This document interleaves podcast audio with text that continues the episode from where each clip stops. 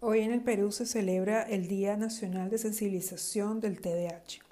Debido a una ley que se promulgó en el año 2019, la ley número 30956, cuyo objetivo es la sensibilización de la sociedad con respecto al TDAH y que las personas con este trastorno sean atendidas. Aún hoy, año 2021, se esperará el reglamento de esta ley.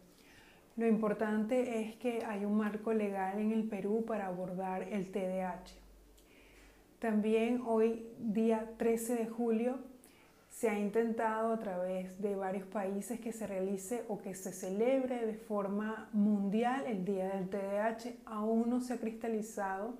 Existe una red de países unidos por el TDAH cuya finalidad es unir fuerzas para que se celebre de forma eh, contundente este día y se haga visible el trastorno por déficit de atención.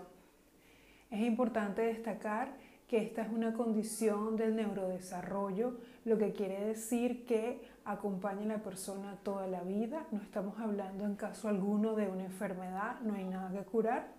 Estamos hablando de una serie de síntomas que acompañan a la persona durante toda su vida es un trastorno altamente heredable. Si en casa hay un niño que tiene TDAH, es muy posible que algún miembro de la familia lo tenga.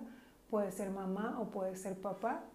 En este Día Nacional del TDAH quiero compartir con ustedes para mí que ha sido el TDAH. Más allá de celebrar un día, todos los días para mí vivo con el TDAH porque mi hijo pequeño lo tiene y ha sido para mí un camino de conocer, de buscar información, de ayudarlo, de entender las conductas que tiene, de tratar de gritar menos, de ser mejor mamá. Es un camino difícil, un camino con altibajos, un camino de aprendizaje y en medio de este camino he aprendido y he conocido muchísimas personas y he podido ayudarlas también. Sigo cada día aprendiendo más del TDAH y espero que tú que oyes este podcast eh, y que te interesas por el tema también te animes a buscar información. Me puedes conseguir también por Instagram a través de arroba tu apoyo con el TDAH.